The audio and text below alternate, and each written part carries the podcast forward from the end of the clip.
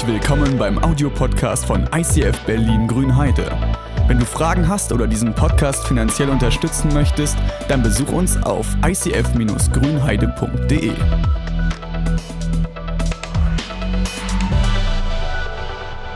Heute gehen wir ins Finale unserer Habakuk-Reihe. Wir waren vor drei Wochen gestartet, haben uns ein bisschen mit Habakuk und vor allem mit dem Thema Krisen und Krisenmanagement angeguckt.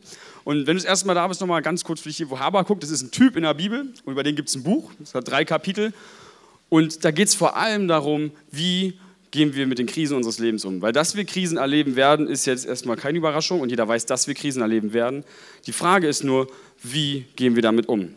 In den letzten Wochen haben wir uns die Reise so ein bisschen angeguckt von jemandem, der im Glauben zum Beispiel startet, der Jesus kennenlernt und dann irgendwo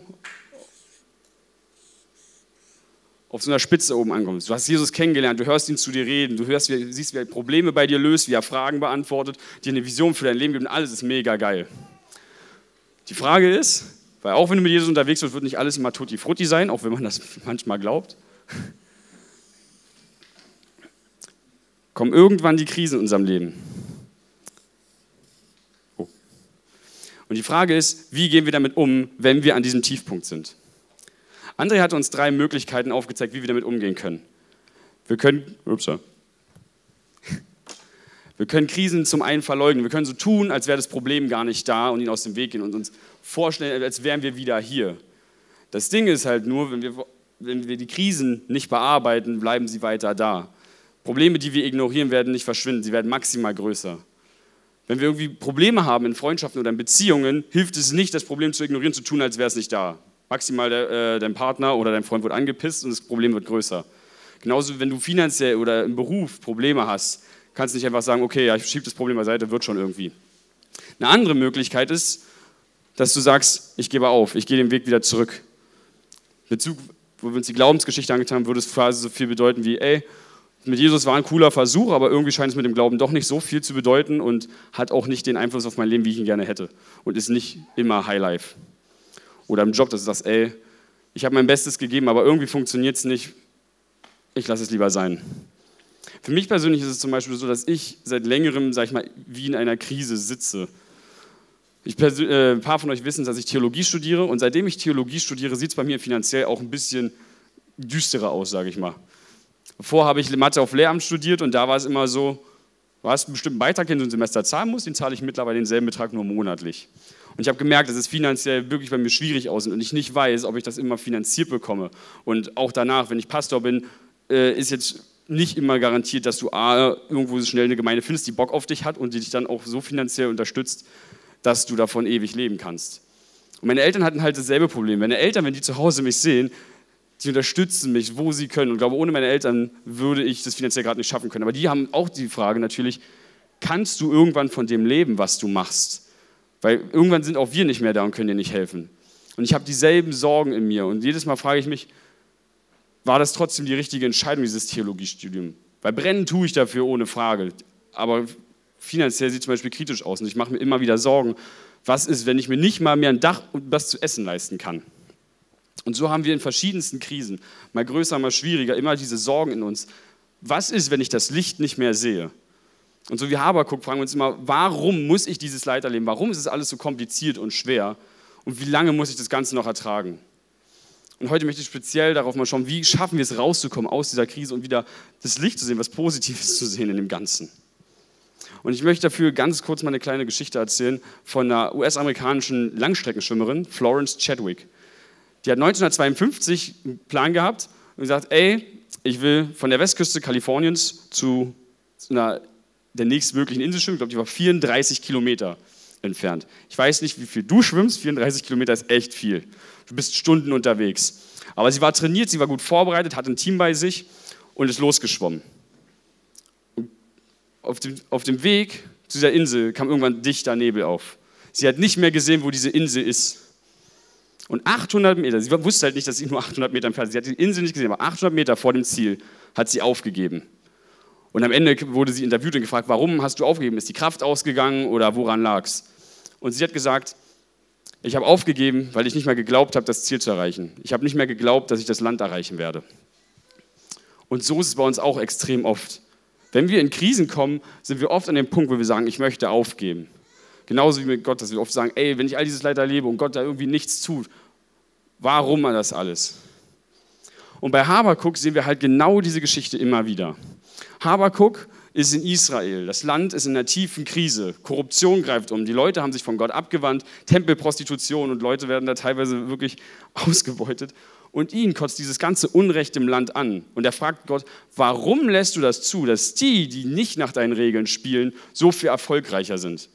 Ich glaube, das haben wir auch heute, dass die Leute fragen, warum hat der und der so viel Erfolg im Leben, so viel Geld, was weiß ich, und mir geht so schlecht? Warum hat der ständig Glück äh, und hat keine Probleme und ich gehe von einer Krankheit in die nächste? Ich verliere ständig Menschen um mich herum, die mir wichtig sind und fühlen uns benachteiligt. Und Gott, äh, Habakuk geht damit zu Gott, klagt und Gott sagt ihm, ey, ich sehe dein Problem und ich will das nicht so lassen. Ich will, dass am Ende die Gerechtigkeit ist. Ich will, dass am Ende diese Krise behoben wird. Gott will das, was zerbrochen ist, reparieren und was Neues schaffen. Und die Art und Weise, wie er das machen will, gefällt Habakuk erstmal nicht. Und er meckert weiter rum und fragt sich, ist das die richtige Methode, dass du ein Land, was noch korrupter ist als das, das du bestrafen willst, am Ende die Bestrafung bringt?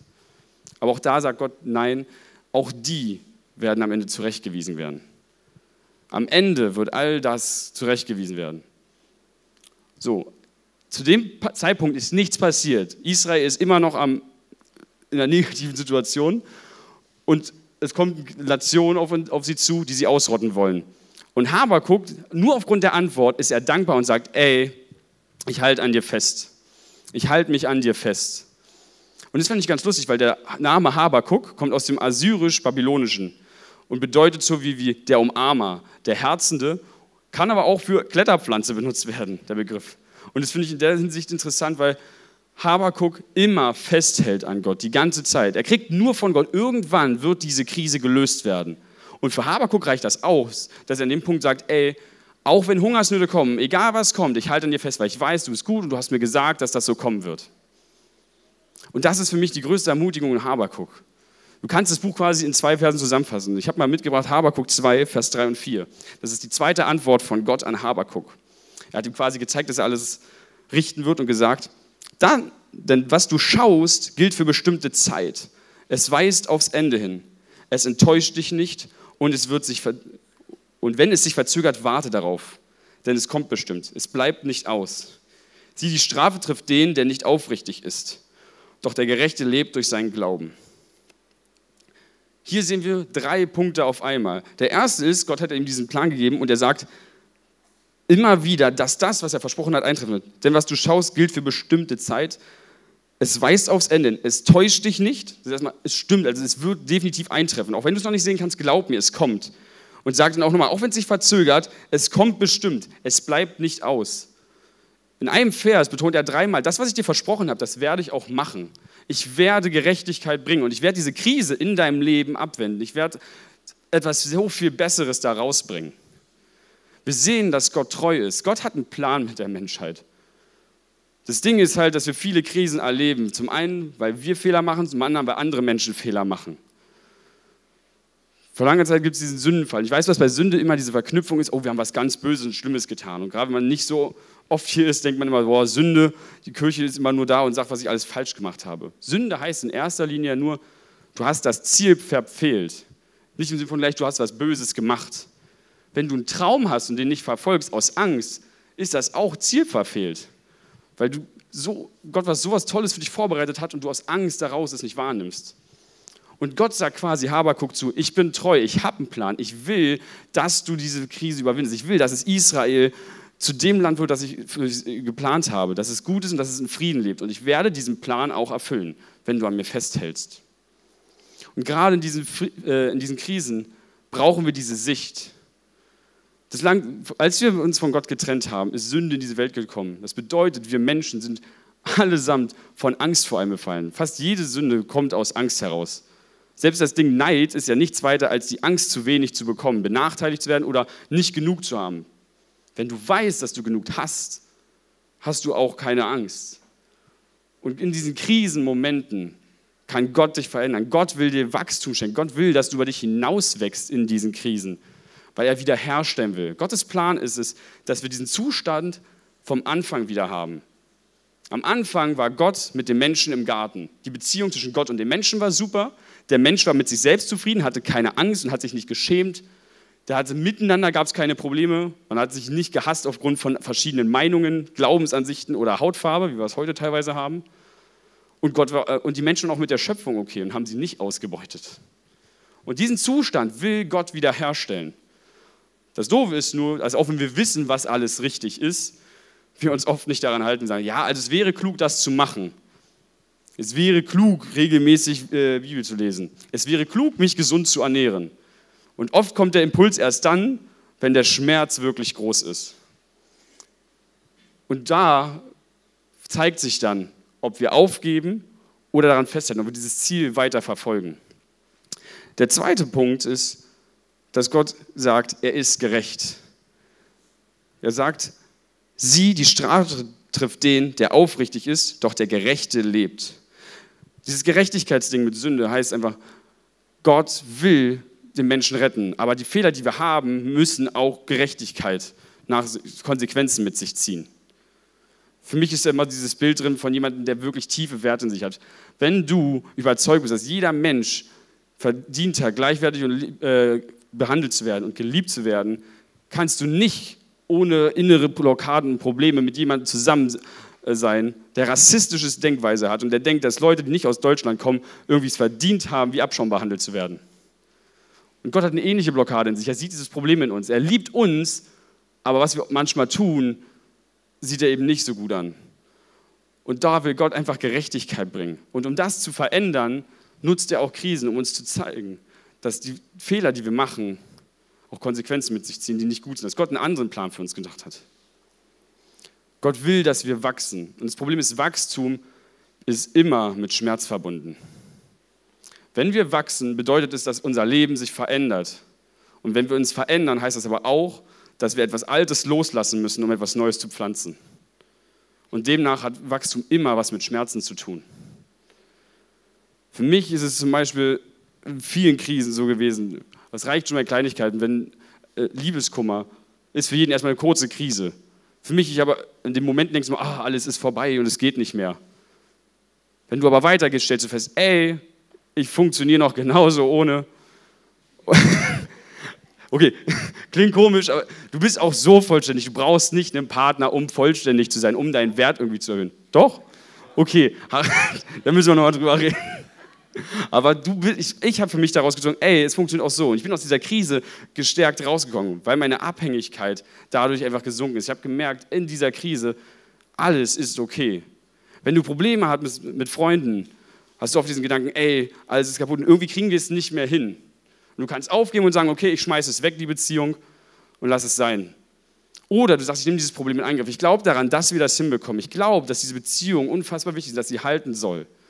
Und wenn du dran bleibst, wirst du feststellen, dass in jeder Krise ihr gestärkt wieder hinausgehen könnt. Krisen sind unser sind Ort, wo wir Potenzial haben zu wachsen. Und der dritte Punkt, den wir hier mitnehmen können, ist, der Gerechte lebt durch seinen Glauben. Und das ist für mich das Ding, was wir immer haben. Von den drei Möglichkeiten, die andere uns aufgezeigt hat, war die dritte Möglichkeit von Habakuk zu warten, sich festzuhalten. Habakuk ist wie eine Kletterpflanze. Eine Kletterpflanze die keinen Zaun oder kein Gebäude hat, nichts, woran sie sich festwickeln kann, geht einfach nur ein. Deshalb hast du bei einem Weinbau auch immer irgendwo was, wo diese Pflanze sich rumwickeln kann, damit sie wachsen kann. Und so sind auch die Krisen, dass wir genau in diesen Momenten festhalten, obwohl wir das Land nicht sehen. In diesen Krisen finden wir bei Gott Hoffnung und Halt, weil er uns diese Perspektive gibt. Bei Habakuk sagt er quasi, du siehst es vielleicht noch nicht, aber ich werde Gerechtigkeit bringen. Ich werde Israel wieder zu dem machen, was es ist. Und das Lustige ist, dass es auch bei der Schwimmerin nicht aufgehört hat. Die Schwimmerin hat aufgegeben. Aber ein paar Monate später hat sie das Ziel nochmal verfolgt. Gesagt, ich will das schaffen. Sie ist nochmal losgeschwommen. Und zu derselben Zeit kam wieder an derselben Stelle dieser Nebel. Aber diesmal hat sie es geschafft. Und als sie danach gefragt wurde, wie haben sie es diesmal geschafft, was war diesmal anders als beim letzten Mal, hat sie gesagt, ich habe das Land vor meinem inneren Auge gesehen. Glauben bedeutet, auf etwas zu hoffen und darauf zu vertrauen, dass es da ist, obwohl ich es nicht sehen kann.